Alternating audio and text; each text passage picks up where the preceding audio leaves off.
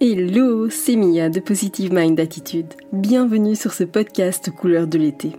Après un parcours de plus de 4 ans et demi avant de connaître enfin les joies de la maternité, j'ai décidé d'associer mes compétences professionnelles de thérapeute à mon vécu personnel lié à l'infertilité et la PMA pour accompagner les femmes en désir d'enfant et leur permettre de reprendre le plein pouvoir sur leur fertilité. En période estivale où tout est à l'arrêt ou presque, j'ai décidé de redoubler d'efforts pour t'accompagner. Tu vas donc pouvoir découvrir ou redécouvrir des interviews d'experts, gynécologues spécialisés en PMA, ostéopathes, sexologues, naturopathes, mais aussi des interviews de femmes qui partagent leur parcours avec toi. Certaines interviews sont exclusives, D'autres ont déjà été partagées mais au format vidéo et j'ai décidé de les rendre plus facilement accessibles pour toi grâce à la version podcast. Et bien sûr, si tu veux profiter de l'été pour agir et mettre toutes les chances de ton côté pour la rentrée, rejoins dès maintenant le programme en ligne via le lien dans la description de cet épisode. Maintenant, installe-toi confortablement et c'est parti pour l'épisode du jour. Bonjour à toutes, bienvenue dans cet nouvel euh, épisode. Je suis ravie de vous retrouver aujourd'hui avec un sujet hyper important. On va parler de l'importance de l'observation du cycle, même si on est suivi médicalement, même si on est en PMA. Et pour ça, eh bien, j'ai le plaisir non pas d'accueillir un seul invité, mais bien deux cette fois-ci. Et je suis trop contente de les avoir avec moi. Ce sont les fondateurs de l'application Moonly. On a Sandrine et euh, Sandrine, oui, tu viens, et Ludovic. Salut tous les deux. Salut, Salut. Mia. Hello, hello. Alors moi, je suis ravie parce que Moonly, c'est la seule application que je recommande. Euh, j'ai un, truc avec les applis en général, j'aime pas du tout parce que c'est hyper prédictif et donc euh, on loupe le coche. Mais Moonly, par contre, c'est la seule et unique application que je recommande, celle qui me suit depuis un moment, vous le savez. Euh, donc voilà, ça me fait vraiment super plaisir de, vous accueillir. Moonly, c'est une application au départ basée sur la symptothermie. Est-ce que vous pouvez en dire plus un peu sur votre appli, sur qu'est-ce qui a fait que vous avez euh, mis euh, cette application sur pied? Je vous passe la balle. oui, alors je vais démarrer parce que c'est à la base l'idée, elle vient de moi. Euh, mais après, ça s'est enchaîné et c'est Ludovic qui a un peu pris le relais au final. donc au final, moi j'ai eu un parcours contraceptif assez classique, pilule, tout ça, tout ça. Et puis, euh, assez rapidement, euh, je pense autour de 23, ouais, peut-être, j'ai commencé à me poser la question vers 21, 22 ans, je pense, de vouloir arrêter les hormones. Euh, parce que j'avais déjà en tête que c'était pas foufou. Il y avait aussi les scandales, pilules troisième génération et tout ça là. Et, hum, et, du coup, je me suis dit, bon, bah, seule solution naturelle, stérile en cuivre. Et du coup, je suis passée au stérile en cuivre. Ça s'est hyper mal passé. Euh, énorme douleur, euh, règle hémorragique euh, qui durait plus d'une semaine, enfin, une expérience que j'avais jamais vécue auparavant avec mon cycle. Et donc j'ai tenu quand même deux ans et après plusieurs grosses anémies, j'ai dit bon là stop, j'en ai marre. Et du coup c'est là que j'ai fait des recherches et que je me suis dit bon tapons contraception naturelle sur Google et voyons ce qui va sortir même si j'y croyais pas du tout. Et en fait, euh, au fil des recherches, euh, c'est comme ça que j'ai découvert la symptothermie et l'observation du cycle. Et en fait, ça m'a tout de suite parlé quand je me suis un peu plus renseignée, euh, parce que c'est quelque chose de scientifique. Il n'y a rien de farfelu en fait dans la méthode. C'est juste apprendre à observer son corps et, apprendre à, le lire. Voilà. Et après, ben, la méthode, elle, c'est juste d'appliquer des petites règles de calcul en soi sur ce qu'on va lire de notre corps pour pour arriver à déceler l'ovulation, les phases fertiles, infertiles et tout ça. Donc voilà, ça c'était le départ. Ensuite, euh, j'ai testé je ne sais combien d'applications. et moi, pour le coup, à l'inverse de toi, je suis quelqu'un d'assez technophile qui adore euh, euh, les, les nouvelles technologies, les trucs un peu modernes et innovants et tout ça. Et impossible de trouver l'appli parfaite. Il y avait toujours un truc qui n'allait pas. Soit c'était hyper lent, soit c'était vraiment pas très pas très beau et comme on l'utilise quand même quasiment quotidiennement, bah, c'est quand même plus agréable d'avoir un outil euh, qui est agréable visuellement en plus d'être pratique. Et en français Et aussi, bon ça c'était le bonus en plus, hein, mais et, euh, et, en fait Ludovic lui il faisait ses études en... de développeur. Pour le, pour le détail, euh, je suis son petit frère. Voilà. C'est vrai, j'oublie tout le temps de le préciser parce que c'est tellement évident pour moi. Et, Et en fait, euh, on parlait à un moment de d'entrepreneuriat pour plus tard et tout. Enfin, il me parlait qu'il voulait peut-être euh, lancer un projet plus tard et tout ça. Et euh, je lui ai dit, bah, tiens, une idée, ça pourrait être une appli de symptothermie, parce que je sais que pour monter un projet, il faut avoir une idée qui change un peu la vie, quoi. Et donc, je lui balance ça comme ça. Voilà. Et donc là, je pense que tu étais au milieu de tes études à peu près. Ouais, moi j'étais en. Enfin, du coup, j'ai fait une école d'informatique. Là, j'étais en troisième année. Et donc après, enfin, en gros, elle, elle, m'avait parlé de ça. Et bon, voilà, du coup, c'est resté. C'était juste une idée.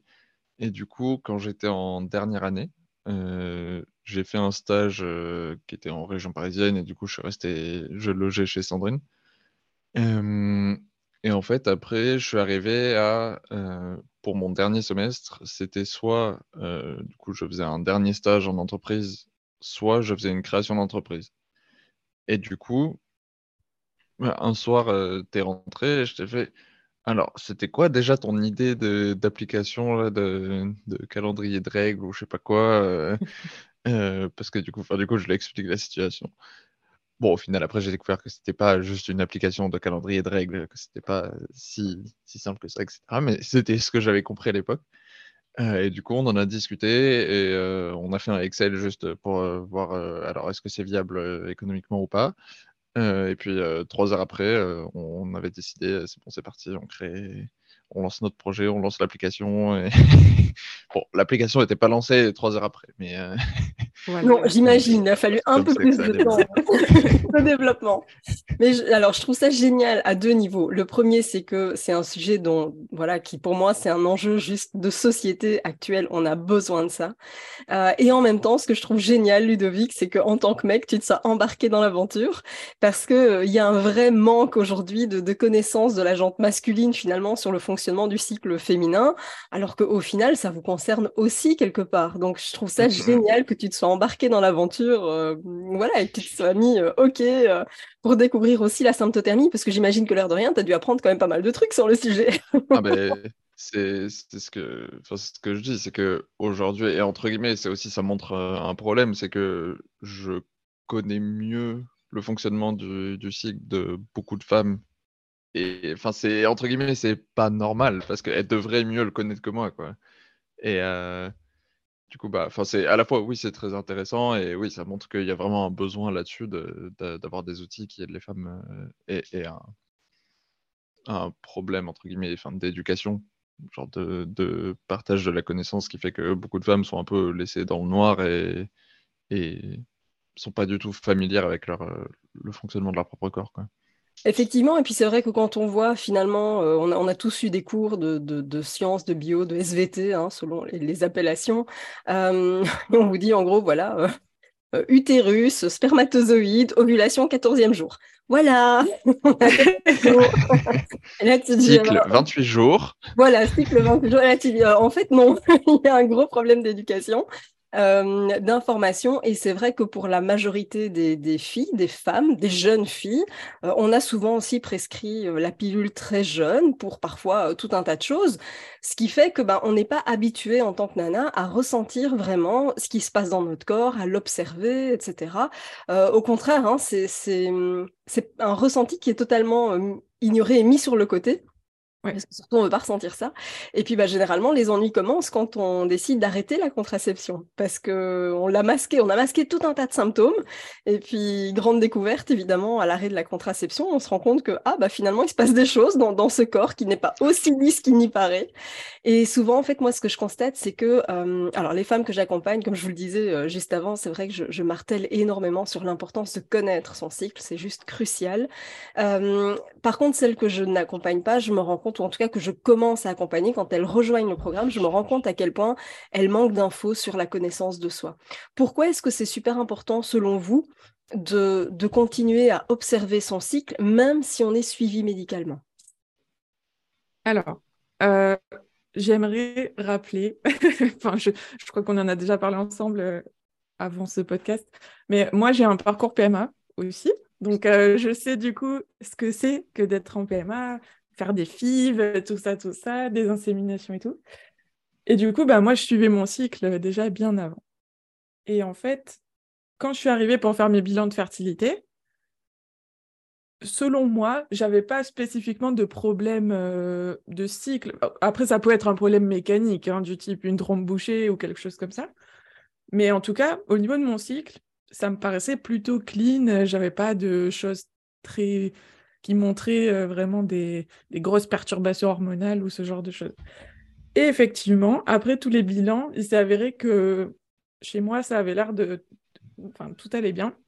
Et du coup, c'était plutôt une infertilité masculine euh, pour mon couple. Et en fait, c'est là que je me suis dit, mais c'est génial. En fait, j'avais déjà toutes ces infos. Et en fait, tous les bilans de fertilité sont venus euh, valider ce que moi, je pensais déjà. Alors, effectivement, bah, si on a des trompes bouchées, on ne peut pas vraiment le savoir.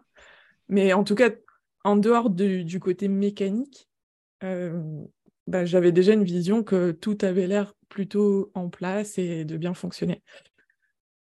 Et ensuite, euh, quand je suis arrivée en PMA, je me suis vite rendu compte que les médecins, ils nous demandaient pas du tout comment était notre cycle, en fait, à part demander un peu la durée, euh, peut-être un peu, euh, je me souviens même plus, mais le nombre de rapports ou ce genre de choses. À part demander ces deux informations, ils s'intéressaient pas plus que ça au cycle. Et c'est là que ça m'a vraiment ennuyée. notamment, je, je, pense pour les, les protocoles les plus simples, entre guillemets, donc typiquement soit juste les stimulations ovariennes ou les inséminations, qui peuvent être faites sur cycle naturel, euh, ben, d'office, on va plutôt nous imposer un cycle artificiel parce que c'est plus simple au niveau du planning pour les gynécos et tout. Mais au final, si on a un cycle correct, euh, il n'y a pas vraiment de raison de, de se mettre plein de doses d'hormones et tout ça. Donc en fait, c'est un cumul de plein d'infos comme ça. Et en plus, c'est là qu'on s'aperçoit qu'ils vérifient même pas non plus si on a des rapports dans les bonnes fenêtres. En fait, est-ce qu'on a les rapports dans la fenêtre de fertilité ou pas? Donc ça, je trouvais ça vraiment fou, en fait, qu'ils vérifient même pas ça. Parce que si la personne, elle a des rapports... Euh, enfin, si le couple a des rapports, euh, je sais pas moi, de J12 à J16, parce qu'ils se disent, bah, ok, si l'ovulation c'est au jour 14, alors qu'au final, la, femme, elle ovule au, jour 20, assez régulièrement. Euh, bah forcément, ça va pas très bien fonctionner. donc, euh, donc, en fait, c'est moi, ça a plus été en sens inverse, où je me suis aperçue que c'était génial d'observer son cycle et, que c'était un gros manque, en fait, pour tout le monde, et de la part des médecins de ne pas savoir ça, et de la part des patientes de ne pas avoir de connaissances là-dessus aussi. Parce que je suis quasiment certaine qu'il y a beaucoup de couples euh, qui pourraient éviter la PMA euh, si euh, s'ils observaient le cycle féminin. Donc, Oui, et qui pourrait en tout cas aussi l'optimiser. je te donne deux exemples. la première, c'est que je dis j'étais SOPK, il y a toujours une trace au niveau hormonal, mais par contre au niveau des ovaires, on ne trouve plus rien. Donc, j'ai été diagnostiquée SOPK et j'avais une énorme difficulté, c'était les cycles irréguliers, forcément, comme beaucoup de, femmes SOPK, hein, les cycles à rallonge, etc. Et j'en avais marre de me retrouver, c'est toujours le, au mauvais moment, au mauvais endroit, quand t'as rien avec toi, que tes règles débarquent, c'est toujours une catastrophe. Et en fait, le fait d'avoir découvert cette symptothermie et d'observer ma température, ça m'a permis d'anticiper et de me dire hum, là ça s'annonce. Et je, trouve j'ai trouvé ça extraordinaire de pouvoir apprendre ça et de ne plus me faire avoir euh, au dépourvu parce que je pouvais anticiper l'arrivée de mes règles. Ça j'ai trouvé ça euh, extraordinaire. Je ne subissais plus. Enfin j'avais compris comment ça fonctionnait. Ça c'était la première chose. Et la deuxième chose c'est que ça m'a aussi permis de mettre le doigt sur une insuffisance en progestérone euh, parce que la deuxième partie du cycle était complètement en dents de scie. Et je me suis dit, mais ça fait n'importe quoi. Et en fait, souvent, c'est des informations qui ne sont pas forcément vérifiées. On les vérifie, mais hein, la prise de sang de la progestérone, on vous dit, vous la faites à J21. Oui, sauf que si tu as ovulé à J20, voilà, la progestérone ne va pas être euh, marquée de, la même manière, évidemment. On n'est pas dans, le pic. Et donc, c'est vraiment important de bien comprendre ça pour justement détecter s'il y a un déséquilibre hormonal, parce que ça permet vraiment d'avancer main dans la main avec, euh, avec le médecin. Euh, donc ça, je trouve ça extraordinaire. Il y a, d'autres choses aussi, je pense au traitement. typiquement, moi, il y a eu des fois où je devais démarrer les traitements une semaine avant la fin, enfin une semaine avant le début des règles. Et en fait, moi, personnellement, j'ai des ovulations qui sont plutôt autour du jour 17 en moyenne. Après, ça peut être un peu avant, un peu après. Et sauf que du coup, quand on me disait bah, démarrer une semaine avant, si on prend un cycle de 28 jours, ça fait 14 plus 7, ça fait 21 jours, parce qu'on considère, enfin, dans la théorie, on considère qu'il y a 14 jours après l'ovulation. Sauf que moi, au jour 14, j'étais loin d'avoir ovulé en général. et du coup, ben, en fait, quand on me disait prenez 7 euh, jours après votre ovulation, ben, moi, en fait, j'attendais de bien voir mon ovulation en symptothermie, d'attendre les 7 jours et ensuite de démarrer le traitement. Sinon, je l'aurais démarré peut-être 3 jours après mon ovulation. Enfin, ça aurait été un peu. Je sais pas, mais je sais même pas si ça, si ça a des effets. Mais enfin, dans tous les cas, ça aurait pas correspondu au au traitement prescrit. Quoi. Donc, euh, bah, surtout que quand, quand, quand, on, quand on regarde les, les données, en fait, oui, c'est le, le, truc de l'ovulation au jour 14. Finalement, c'est la moyenne, mais c'est pas du tout la majorité des femmes. Euh, c'est enfin, c'est une moyenne, et du coup, là, tout le monde est un peu réparti autour de ça. Euh, mais, mais celles qui sont au jour 14, c'est très peu. Quoi. Oh, je pense qu'on est à 15%, quelque chose comme ça, 15-20% des femmes seulement qui ovulent à, à 14, vraiment. Alors, c'est même pas en femmes qu'on compte, c'est en ovulation. En fait, c'est, euh, je crois que c'est 11 ou 12% des ovulations qui ont lieu au jour 14. Parce qu'en en fait, même une femme qui ovule régulièrement au jour 14, peut-être que sur un cycle, elle peut ovuler au jour 18. ça peut arriver. Euh, et, et par contre, la fenêtre, je crois que 90% des ovulations sont entre le jour 10 et le jour 23, 24, un truc comme ça. Donc, grosso modo, on est quand même dans une fenêtre qui est assez large. Euh, et, c'est dommage euh, de passer à côté de ces informations-là, en fait. Parce que si ça se trouve, un couple, euh, il va arriver en PMA en disant, ben voilà, ça fait un an qu'on essaye et tout. Et, en fait, ça se trouve, ça fait sur 12 cycles, ben, peut-être euh, ils sont passés 10 cycles à côté de l'ovulation en fait. Donc euh, c'est vraiment hyper dommage euh, de louper cette info-là. Et pareil, après, Exactement, et, ça arrive encore beaucoup trop souvent. Alors bien sûr, comme tu le disais euh, au démarrage de, cette, cette, interview, tu disais oui, euh, ça n'empêche pas qu'il peut y avoir des, pathologies avec des trompes bouchées. On peut évidemment avoir d'autres lésions, je pense à l'endométriose, je pense à plein de choses. Bien sûr que tout ça peut impacter, ça c'est une certitude, mais si on a déjà cet avantage de connaître son cycle, bah, ça évite quand même de, traîner pour pas grand-chose. Ça permet d'orienter aussi le corps médical ça permet d'être alerte sur un, éventuel déséquilibre. Euh, je trouve ça juste euh, fantastique. C'est un outil de connaissance de soi euh, extraordinaire. Ce que j'ai trouvé génial en plus, c'est que dans, la version, et pourquoi j'en parle? Parce que tu disais du coup, Sandrine, que toi, tu avais connu la, PMA. Alors, je, ne sais pas quel est ton ressenti, et, là, je m'adresse aussi à Ludovic. Alors, je te souhaite évidemment de jamais avoir à en passer par là. mais c'est vrai qu'au niveau PMA, les hommes, on les met vraiment de côté, euh, dans le sens où en termes d'explication, en termes de messages, etc., on s'adresse quasi exclusivement à la femme. Et ce que je trouve génial dans, votre appli, c'est qu'avec la version plus, on peut partager ça avec son partenaire. Et j'ai trouvé ça mais juste fantastique. Pourquoi? Bah, Parce que ça permet vraiment d'impliquer son chéri euh, dans les essais. C'est une équipe parentale. Pour moi, ça se fait à deux et, ça, je trouve génial. Euh, quel est celui de, vous? Alors peut-être que c'était ensemble, mais vous avez eu l'idée d'intégrer les, partenaires? Comment ça s'est passé? Alors ça, c'est Sandrine. Oui. Euh, bah, après, c'est aussi de par son expérience, vu que forcément, elle a pratiqué, pratiqué la méthode symptothermique depuis, depuis plusieurs années. Euh, et du coup, en fait, le but, c'est vraiment de, partager la charge de, de, la gestion de la fertilité, que ce soit en, en général, ça va plus être en contraception que c'est un poids vraiment, ou d'habitude, si c'est la femme qui gère uniquement de son côté, bah, ça va être non, là, on ne peut pas, je suis, dans ma phase fertile, ou etc. Et du coup, c'est bête, mais finalement, sur le temps, c'est vraiment une accumulation de, de charge mentale et de, de la responsabilité contraceptive. Et du coup, bah, c'est important, en fait, c'est ça, en ayant le, partenaire dans le couple qui, qui, a accès aussi à ces infos, bah, finalement, ça fait que les deux ont les informations et les deux peuvent gérer et adapter leur comportement par rapport par rapport à ça.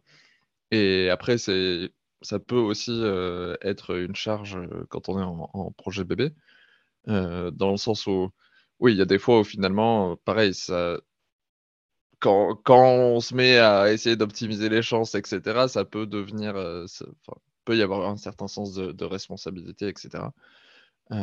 donc, bah, enfin, Sandrine, si tu veux.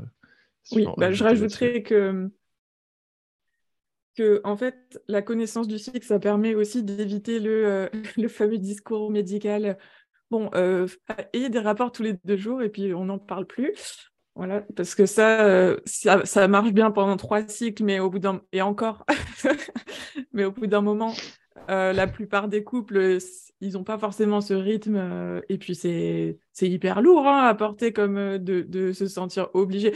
Et en plus, si on lui rajouter par-dessus la couche de la PMA, où potentiellement il peut y avoir des rapports Imposé Ouais, imposé à une date précise, plus euh, tous les examens et tout qui sont assez intrusifs. C'est un peu comme tout, c'est euh, une fois que ça devient obligatoire, c'est moins, moins sympa. ça. ça devient une corvée limite.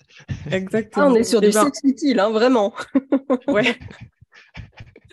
Et ben en fait, le fait de, de savoir, euh, de connaître le cycle, ça permet même aussi, je pense, imaginons en PMA, il y a des cycles de pause, parfois entre les protocoles. Bah, parfois, on peut continuer à essayer naturellement à ce moment-là. Et euh, en fait, euh, ça permet d'avoir une fenêtre de fertilité quand même beaucoup plus courte que de se dire il faut essayer pendant tout le cycle en entier. Euh, et une fois qu'on sait que l'ovulation est passée, bon ben là on peut souffler un petit peu et puis reprendre un rythme plus normal. Mais, mmh, et en plus, l'avantage, c'est qu'en symptothermie, on voit arriver l'ovulation, en grâce à la glaire cervicale. Donc, c'est un mucus qui est produit au niveau du col de l'utérus et euh, que vous avez certainement déjà vu en tant que perte blanche ou ce genre de choses si, vous n'observez pas vos cycles. Et en fait, ce mucus, il va, vraiment évoluer tout au long du cycle. Et à l'approche de l'ovulation, il devient hyper fluide, hyper euh, translucide, glissant, etc. Du blanc d'œuf. Voilà, comme du blanc d'œuf cru, exactement. Le fameux. C'est ça. Et en fait, quand on, quand on commence à voir que la glaire elle commence à se transformer comme ça, bah, on sait que c'est euh, le bon moment et que là, c'est là maintenant qu'il faut avoir les rapports. Parce que la glaire, elle, est conçue pour aider les spermatozoïdes à, remonter vers l'utérus, à leur apporter euh, tous, tous les bons nutriments et tout ce qu'il faut pour, euh, pour, ouais, pour arriver à atteindre l'ovule. Donc il y a ça. Et il y a aussi, euh, au niveau de la glaire, on peut voir ce qu'on appelle des pics de glaire. Donc c'est ce que j'explique, c'est que cette qualité, elle va vraiment augmenter. Et puis d'un coup, hop, ça va décroître et ça va s'assécher, euh, devenir beaucoup plus grumeleux et devenir blanchâtre ou jaunâtre. Donc là, souvent, c'est que l'ovulation est passée.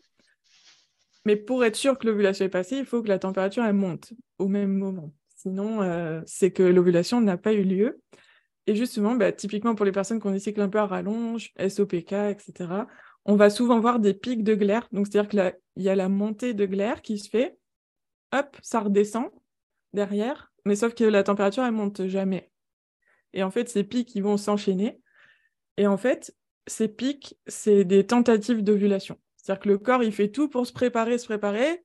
Il est au taquet, tac, tac, tac, et puis hop, bah non, il n'y arrive pas. Et en fait, ça, ça peut aussi démontrer euh, plein de choses. Ça peut démontrer que les ovulations ne sont pas forcément de très bonne qualité. Donc du coup, ben, on peut aller travailler sur tous ces sujets-là.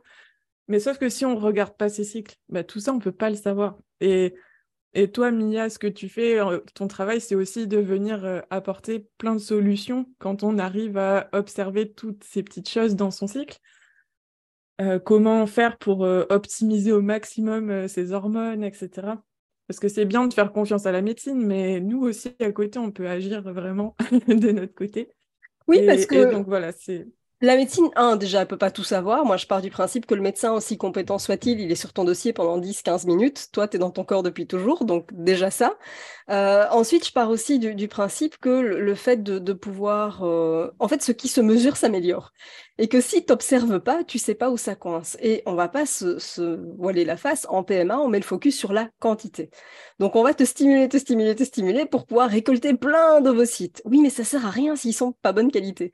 Et ça, justement, c'est la symptothermie qui va aussi pouvoir te montrer s'il y a euh, quelque chose qui coince, entre guillemets. Alors, quand je dis qui coince, c'est parfois des grains de sable, mais ça va permettre d'entamer la discussion aussi au niveau médical et de travailler ça sur le long terme, parce que j'en profite pour rappeler quand même que l'ovulation, qu'on soit en désir d'enfant ou non, c'est quand même un critère de santé vitale au niveau féminin. C'est important de le rappeler aussi parce que c'est vrai qu'on s'imagine pas, on s'imagine que l'ovulation, ça sert à faire des bébés. Oui, mais pas que. c'est ça. ça sert aussi à prévenir plein de choses euh, pour plus tard dans le corps. Et plus on a d'ovulation, plus elles sont de bonne qualité et plus on limite les risques d'ostéoporose, de, enfin, je sais plus exactement la liste de tout ce qu'il y a, mais de pour cancer, le futur, de diabète, il y a énormément de. En fait, c'est fou euh, de voir euh, l'utilité en fait d'avoir une bonne fertilité euh, qui va bien au-delà de juste concevoir des bébés. Et du coup, je vais, je vais juste finir sur les deux, trois points que j'ai en tête qu'on peut lire vraiment sur le cycle de façon assez facile. Donc, il y a pics de glaire dont je parlais. Euh, il y a aussi la montée de température. Euh, donc souvent, on a une montée de température qui dépasse 0,20 euh, degrés de différence entre la partie basse en début de cycle et la partie haute après l'ovulation. Et en fait, si cette montée, elle est trop faible en, en, écart entre les, les, températures basses et les températures hautes, ça peut montrer aussi des déséquilibres hormonaux et potentiellement une ovulation de, qui n'est pas de très bonne qualité. Et la troisième chose, c'est la durée euh, de la phase lutéale. Donc, c'est la phase après l'ovulation qui est censée, donc je disais au début, qui est en théorie de 14 jours. Et puis, euh, ça, c'est encore assez euh, récurrent, hein, qu'on entend que c'est 14 jours pour oh. tout le monde et c'est comme ça. Non, pas du tout. En réalité, en fait, ça varie entre 11 et 16 jours, mais c'est une phase qui est quand même très stable chez une et même personne. Donc, par exemple, si je prends mon exemple, moi j'ai des phases lutéales qui sont normalement de 13 jours et c'est vraiment très peu variable. Hein. Ça, des fois c'est 14, mais la plupart du temps c'est 13. Voilà. Donc en fait, il faut se situer entre 11 et mais 16 tu vois, des fois c'est 14 quand même. voilà. non, c'est très rare. Et, euh, et, en fait, si c'est moins de 11, c'est là qu'il faut euh, s'inquiéter, entre guillemets, et en fait, ça démontre qu'il y a soit un manque de progestérone ou soit un excès d'oestrogène. Et notamment, c'est hyper important cette phase-là, euh, puisque c'est celle qui va permettre à l'œuf de venir se nicher dans l'utérus. Et si la, phase n'est pas assez longue, en fait, bah, l'embryon n'aura pas le temps de venir s'implanter. Donc, euh, donc ouais, en fait, il y a vraiment plein de petites choses qu'on peut observer sur le cycle. Et bon, à cela, on peut rajouter tous les symptômes euh, divers et variés qu'on peut avoir au cours du cycle, les douleurs à la poitrine, l'acné, euh, les fringales ou je ne sais quoi, les maux de tête. oui, c'est ça. Le syndrome prémenstruel et tout. En fait, ça, c'est des choses qui, si ça revient régulièrement, ça démontre aussi potentiellement des, problèmes euh, de, d'équilibre hormonal. Et donc, bah, c'est des choses sur lesquelles on peut travailler côté enfin, sur plein de plans, euh, côté nutritionnel, euh, côté euh, exercice physique aussi, j'imagine. Enfin. Après, je ne suis pas spécialisée dans comment traiter ces problèmes, mais en tout cas, on, sait comment les observer et voir qu'est-ce qui revient de façon récurrente. Oui, et en même temps, alors j'ai envie d'ajouter une, fonctionnalité supplémentaire parce que euh, je, sais qu'il y aura des testeuses compulsives euh, qui écouteront cette vidéo. Euh, alors quand je parle de testeuses compulsives, qu'est-ce que je veux dire par là? C'est que bah voilà, il y a eu un rapport, en tout cas a priori censé être en période fertile, et puis est-ce que cette fois-ci c'est la bonne ou pas? Et donc forcément, on va commencer à faire des tests. Et on va pas se mentir, ça peut aussi revenir quand même assez vite cher. Euh, on va pas faire des prises de sang tout le temps non plus, parce que bon, alors selon où on habite, euh, c'est vrai qu'en France, on peut encore prendre l'initiative de faire une prise de sang. Euh, en Belgique, pas du tout. Il faut absolument une prescription euh, médicale, donc chaque pays fonctionne un petit peu différemment. Mais du coup, on a envie de savoir. Et ce que je trouve génial avec la symptothermie, c'est que grâce à la température, ça peut nous donner une information hyper précise sur un démarrage de grossesse potentiel. Et ça, je trouve génial. En fait, ça peut même donner plusieurs infos. Euh, alors, ça ne sera pas chez tout le monde, mais on peut parfois voir l'anidation avec la température, euh, parce qu'il y a un creux qui se fait. Euh, l'anidation, ça se fait entre le 6 et le 10e jour après l'ovulation. Donc, pareil, si on pense qu'on ovule au jour 14, on va se dire, bah, OK, du coup, l'anidation est censée se faire autour avant le jour 20, par là, 20-24. Euh, donc ça veut dire que je peux commencer à tester à tel moment et tout. Sauf qu'en fait, si on a ovulé au jour 18, euh, on est... ça sert à rien de commencer à tester quoi que ce soit euh, parce qu'en fait, il faut au moins compter 10 bons jours après l'ovulation pour pouvoir commencer à avoir un test positif. Et encore ça, c'est pour des nidations assez précoces, parce qu'il faut au moins laisser 2, 3, 4 jours à l'embryon pour commencer à faire monter le taux suffisamment pour arriver à avoir même une mini barre sur un test de grossesse.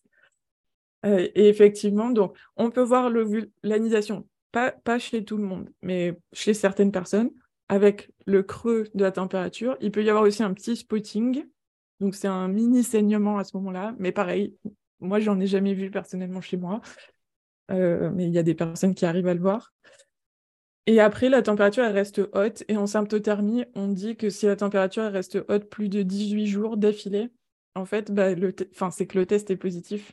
Puisque, comme je disais avant, la, la phase du tel est censée durer 16 jours maximum. Donc, en fait, si ça si reste haut après ça, normalement, c'est que c'est que c'est bon.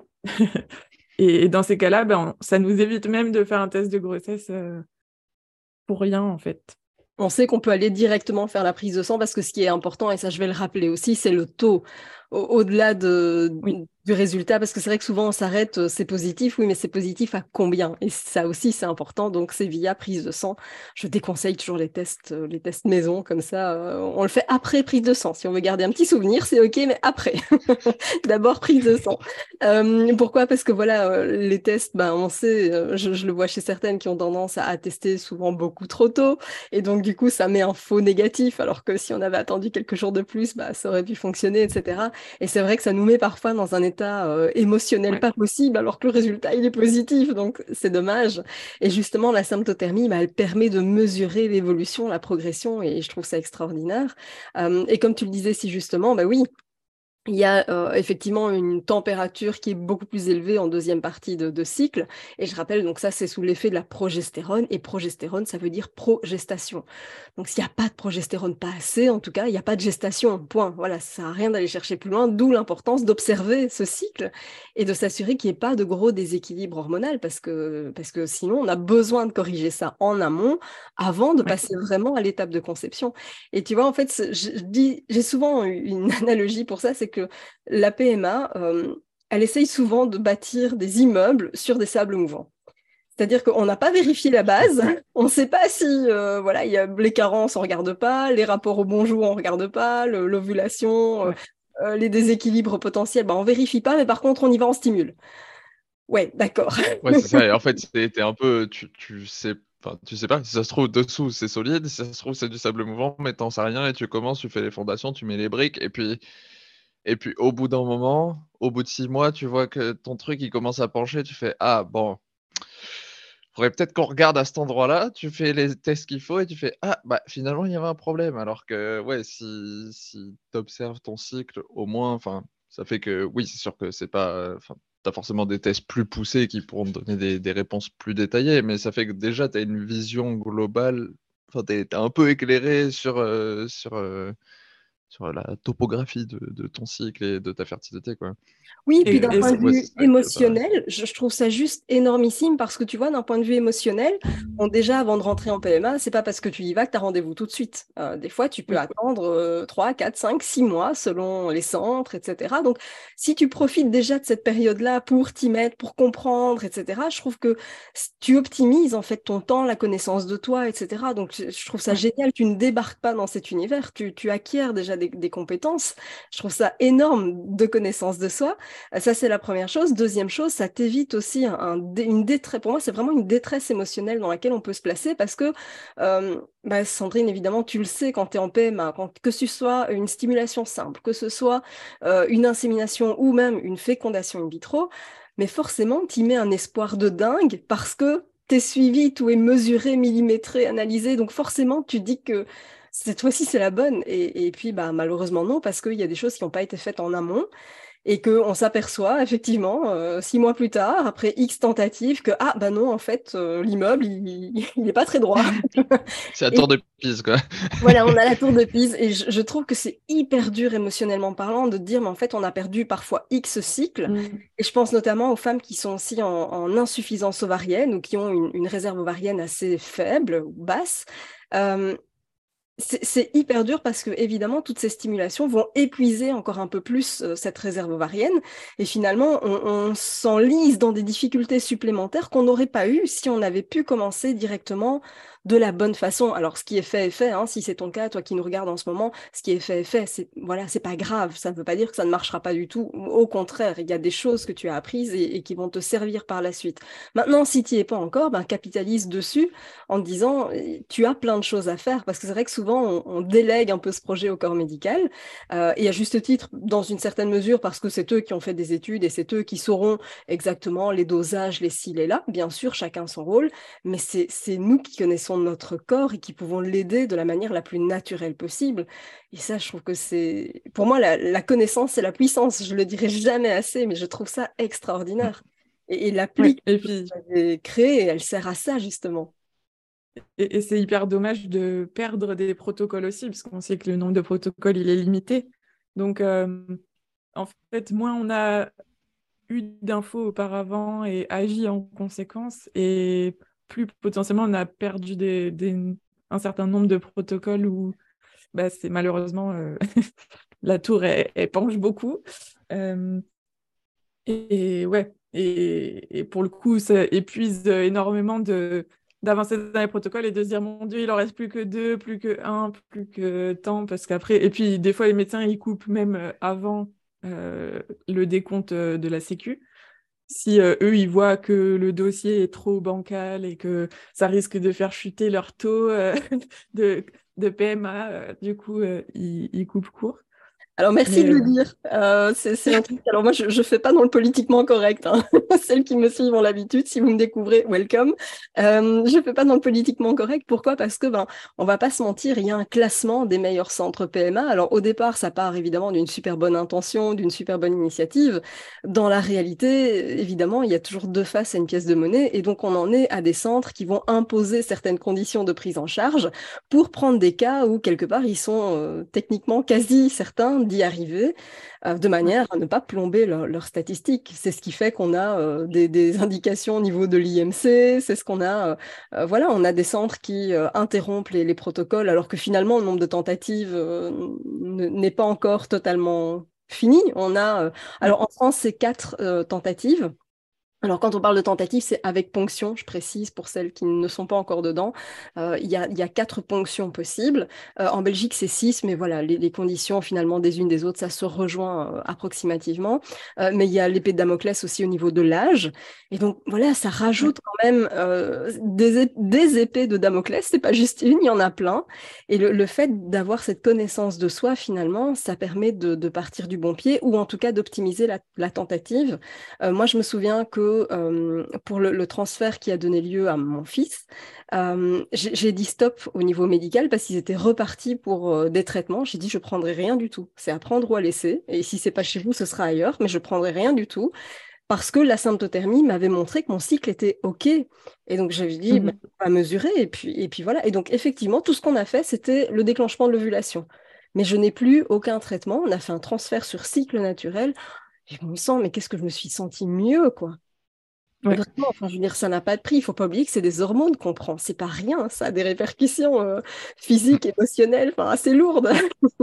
c'est clair. Bah, après, c'est un truc aussi où j'imagine, enfin, quand quand, quand tu arrives euh, en PMA et que tu peux voir les médecins et que tu arrives avec toutes ces données et toutes ces informations sur ton cycle, euh, pour eux, Enfin, c'est aussi un outil énorme. Enfin, ça leur fait finalement, c'est eux aussi, du coup, ça leur donne de l'avance.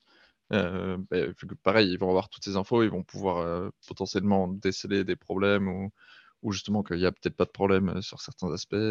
Après, il faut faire attention, c'est un outil pour les médecins qui sont formés à savoir lire ce genre de données-là. Parce que la plupart, notamment en PMA, c'est hyper dommage, mais ils sont pas très bien renseignés sur le cycle naturel en général.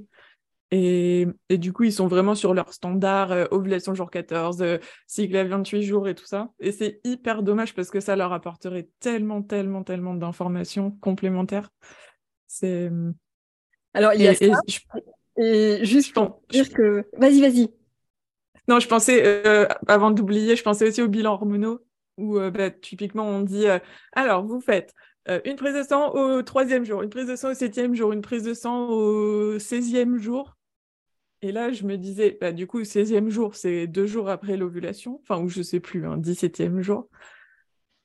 Et je me disais, oui, mais si j'ovule euh, trois jours après, euh, du coup, ça, ça sert à rien, en fait. du coup, bah, moi, après, sans l'accord du. Bon, c'est ma responsabilité, chacun fait comme il veut, d'accord? C'est Après, vous voyez avec votre médecin. Mais moi, j'adaptais selon mon cycle, en fait, parce que euh, je trouvais que c'était débile de, de, faire les dosages sur les taux, enfin sur les, jours imposés, alors que moi, mon ovulation n'était pas au jour 14. Donc, euh. Mais évidemment, évidemment, et je trouve ça super intéressant. Alors, il y a deux choses que je veux dire par rapport à ça. La première, c'est euh, malheureusement, j'ai encore plein de médecins et plein de sages-femmes euh, qui disent non, la symptothermie, oui, enfin bon, voilà, en gros, c'est la tendance à la mode. Non, je, je rappelle juste que ça a une fiabilité aussi importante que celle de la pilule contraceptive ça a été déclaré par l'OMS. Donc, accessoirement, ça veut dire que si tu réfutes ça, tu réfutes le discours tenu par l'OMS, la déclaration qui vient d'être, qui est publiée par rapport à ça. Euh, ça, c'est la première chose. Deuxième chose, non, enfin, ça ne sert pas à rien. On n'est pas dans les croyances, les opinions. On est sur des faits scientifiquement prouvés. Donc, voilà, point. Euh, ça coupe court, je pense, au, jugement, hein, parce que j'en ai. Euh, du non, mais la progestérone, c'est pas aussi important qu'on veut nous faire croire. Ben si, en fait, euh, replonge-toi dans tes cours. Un petit peu quand même. Un petit peu quand même, hein, si c'est là, c'est que ça a une utilité. Euh, et la deuxième chose que je veux te dire par rapport à ça, c'est que oui, alors à plusieurs reprises, deux choses. La première, c'est que euh, récemment, je, alors comme tout le monde, je fais un check-up chez le gynéco, voilà, pour voir un petit peu où, tout ça en est une fois par an. Et puis là, je fais mon check-up et puis il me dit ah tiens et donc tu vas vérifier ta progestérone J21. Je le regarde, je lui dis bah non, il me dit, mais pourquoi? Je dis, bah, si je vu la J12. Ah oui, enfin, tu calcules, il me dit. voilà, il a l'habitude, donc il sait que c'est bon. Mais vous voyez que de, prime abord, la première chose qu'il m'a dit, c'est tu vas à J21. Ça m'a fait rire parce que, voilà, bon, on se connaît depuis hyper longtemps, donc euh, on, en rigole. Mais, mais voilà, alors lui, il est hyper ouvert justement à tout ce qui est symptothermie, etc. Parce que je suis arrivée avec euh, mes courbes et tout. Enfin, pour lui, c'était euh, d'une richesse incroyable. On a rigolé, on comparait les tableaux. Enfin, bref, c'était hyper rigolo. mais je sais qu'ils sont pas tous pareils. Donc voilà, ça, c'est important de le savoir. Et deuxième chose que je voulais dire par rapport à, cette expérience-là, c'est que euh, tu parlais des traitements euh, à adapter. T'imagines pas vous n'imaginez pas le nombre de fois où j'ai pris un traitement qui m'a flingué l'ovulation au moment où j'étais en parcours PMA parce que je prends l'exemple du, du faston. Euh, comme j'étais euh, SOPK, que j'avais des, des, cycles totalement irréguliers, eh bien, on me disait, voilà, euh, à partir de J15, tu prends du faston. Bah ouais, mais sauf que j'ovulais après. Donc, euh, mon parcours a duré quatre ans et demi et il aurait pu durer bien moins longtemps si j'avais connu toutes ces informations-là dès le départ. Donc voilà, c'est ce qui est fait est fait. Et encore une fois, je, finalement, je suis ravie d'en être passée par tout ça parce que c'est ce qui a fait euh, là où j'en suis aujourd'hui. Donc voilà, ça m'a servi de leçon. Mais bon sang, c'est pas un parcours euh, de santé, quoi. Donc, s'il y a moyen d'optimiser ça, d'équilibrer, de, de l'alléger énormément, enfin, ça fait toute la différence, quoi. Donc, euh, je trouve, voilà, que, ce que vous faites, ce que vous apportez grâce à l'appli, c'est juste énormissime pour la santé féminine. Je trouve ça extraordinaire. Donc, euh, bravo à vous, en tout cas, d'avoir créé, d'avoir créé Mundi. C'est fantastique. Merci. Où est-ce que. Alors, je mettrai bien sûr pour ce. Eh, est-ce que je peux, je peux dire une dernière anecdote? Avant qu'on finisse euh, en fait, euh, moi, ça fait maintenant un bon moment, plusieurs années que j'observe mes cycles et tout ça. Et du coup, bah, quand j'étais en parcours PMA, il y a eu des cycles de pause entre les protocoles où je me disais, bon, allez, flemme de regarder mon cycle, c'est bon, de toute façon, ça va pas fonctionner, euh, etc. Et en fait, j'étais dans tous mes états de pas savoir où j'en étais dans mon cycle. C'était horrible. Euh, franchement, j'ai dû le faire une, ou deux fois et après, je me suis dit non, plus jamais. Franchement, j'avais l'impression de prendre ma voiture, de mettre un bandeau sur les yeux et qu'on me dise Allez, vas-y, conduis. Voilà, pour moi, c'est le même effet. En fait, une fois qu'on a la connaissance de son corps, c'est hyper dur de revenir en arrière et de se dire ben non, maintenant je laisse aller et je sais plus où j'en suis.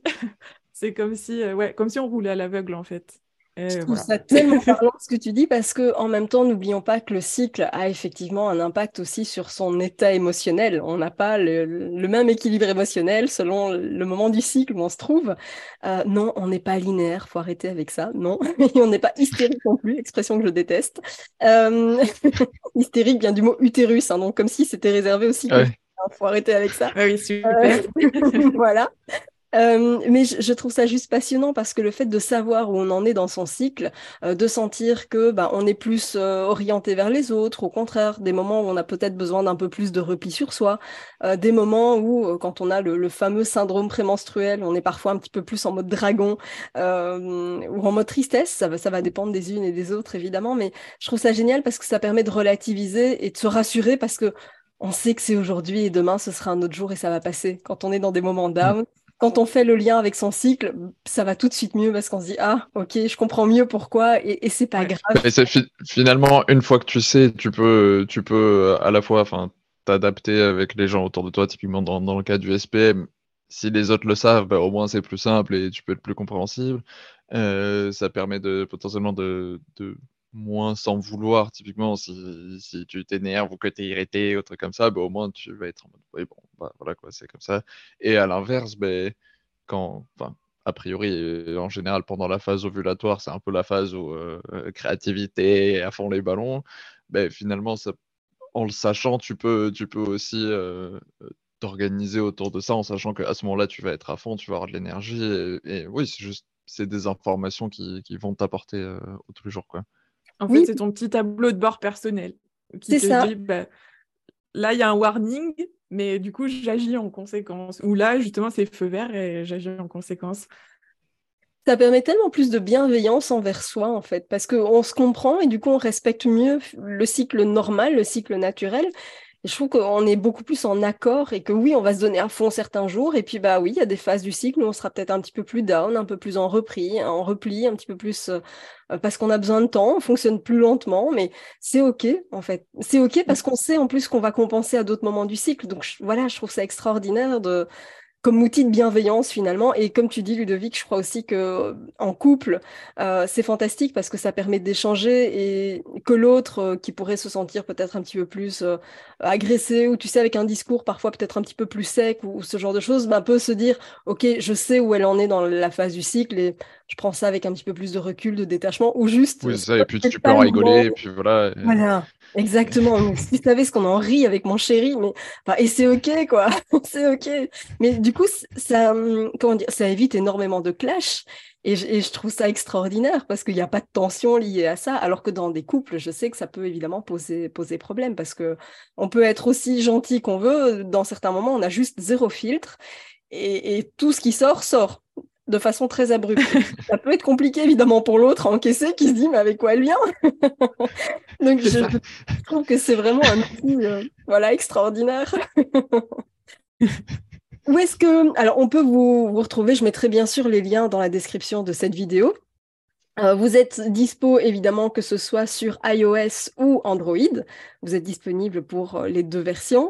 Euh, quels sont les, liens que, vous souhaitez que je, mette Je vais mettre votre compte Instagram parce que vous êtes bien actif aussi sur les réseaux. Oui, bah, c'est un peu notre réseau de prédilection parce que je trouve que c'est un réseau où on peut créer un peu une communauté et, vraiment échanger et tout ça. Donc c'est vraiment chouette.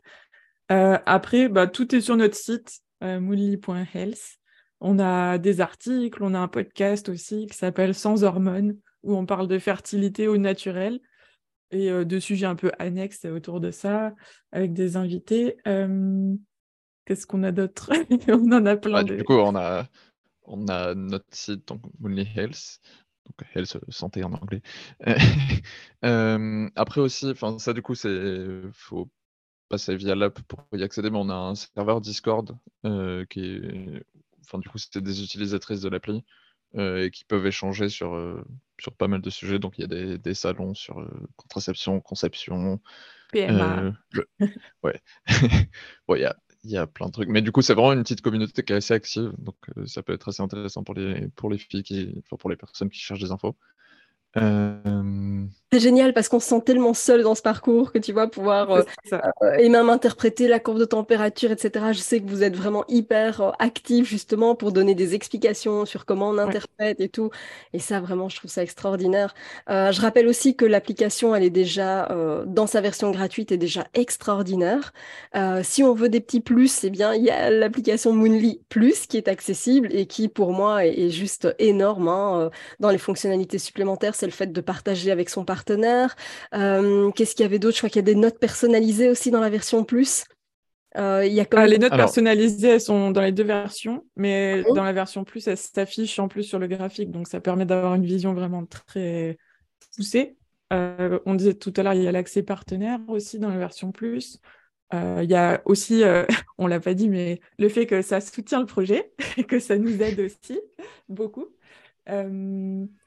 Euh, et après, ben, il y a la possibilité de mettre plein de symptômes, de douleurs, l'appétit, vraiment plein de petites choses en plus qui viennent, ben, comme on a expliqué pendant l'épisode, permettre de encore mieux comprendre son cycle et, voir les récurrences d'un cycle sur l'autre. Euh, et après, en fait, en gros, si vous allez sur notre site, vous aurez à peu près toutes les ressources nécessaires. En fait, on a fait en sorte que ce soit un, écosystème où, quand on arrive sur Moodly, on a tout ce qu'il faut pour bien démarrer, bien se former, avoir les infos accessibles et tout. Euh, y a... Bah, parce que c'est un truc que toi, de par ton expérience, tu as, découvert, c'est que c'est un sujet où quand tu t'y intéresses, c'est bien, il y a des ressources, mais c'est vraiment, il faut aller tout chercher soi-même et il faut aller, c'est, faut trouver les, les bouquins, les, les e-books, les articles, les articles, faut aller d'un autre côté, euh, déjà découvrir le fait qu'il y a des, il y a des formatrices euh, qui, qui, permettent d'apprendre la méthode vraiment de façon, de façon poussée et accompagnée. Oui, parce que sur euh, Internet, tu trouves tout n'importe quoi. Ouais, c'est ça, mais ça, si t'es même pas au courant, bah, tu vas même pas aller le chercher. Euh, bon, enfin, du coup, c'est tous ces trucs-là, et en gros, ben ouais, nous, notre but, c'est que Moonlit, t'arrives, on te donne toutes ces ressources, tu as toutes les clés en main pour pouvoir démarrer et accéder à tout ce que tu as besoin, quoi. Voilà. Il y a le thermomètre parce que c'est un thermomètre un peu plus précis que ce qu'on trouve en pharmacie. Du coup, on a fait un petit shop où, euh, où les thermomètres sont hyper accessibles dessus. Et aussi, on n'en a pas parlé, le on a fait un petit e-book gratuit qui reprend toutes les notions de base euh, de la méthode. Alors, c'est pas avec ça que vous allez vous former entièrement, clairement pas, mais au moins ça permet de comprendre ce que c'est, euh, les mécanismes de la symptothermie et se rassurer aussi sur le fonctionnement, parce que moi je trouve, enfin voilà, ce côté rassurant que moi j'ai eu quand j'ai démarré, que j'expliquais au tout début, bah, j'ai envie de le retransmettre aussi à toutes les personnes qui découvrent, parce que ça peut faire peur au début. Et ça, je le comprends. Bon, un peu moins en conception, mais si on, si on débute en contraception, euh, ça, ça, peut faire peur. Et, hum, et voilà, je pense qu'on a déjà pour ça, super, parce qu'effectivement, voilà, ça permet de, bien euh, se comprendre. Tu poses les bases, enfin, vous posez les bases grâce à cette, euh, cet e-book. Donc, euh, vraiment, voilà, je trouve ça extraordinaire. Donc, bien sûr, il y aura les liens dans la description de, cet épisode. Tout sera, tout sera indiqué. Et j'en profite aussi pour celles, qui, celles et ceux qui souhaiteraient prendre la version plus, que vous pouvez bénéficier d'une réduction avec le code MIA, donc M-I-A. vraiment, faites-vous plaisir parce que cette appli, elle est juste extraordinaire elle va changer votre, votre rapport à vous-même déjà, euh, et puis bien sûr à, vos hormones et à la conception de, bébé. Donc euh, merci d'avoir créé ça, merci d'être venu euh, aujourd'hui dans cet épisode. Ça m'a fait super plaisir de vous retrouver tous les deux. Bah, merci, pour l'invitation. Avec plaisir, c'était trop cool. J'espère que vous avez pris autant de plaisir que moi à faire cette interview ou que vous à, l'écouter en tout cas. on se retrouve très prochainement pour une nouvelle capsule. Et puis bah, d'ici là, prenez bien soin de vous et je vous dis à très bientôt. À bientôt. Merci d'avoir écouté cet épisode jusqu'au bout. Si tu veux contribuer à aider les personnes qui en ont besoin et faire découvrir ce podcast, je t'invite à mettre une note et ou un commentaire sur ta plateforme d'écoute préférée. Si tu veux recevoir plus de conseils, télécharge dès maintenant mon guide offert sur positivemindattitude.fr ou rejoins directement le programme d'accompagnement en ligne via le lien dans la description de cet épisode. Je te dis à très très vite pour un prochain épisode.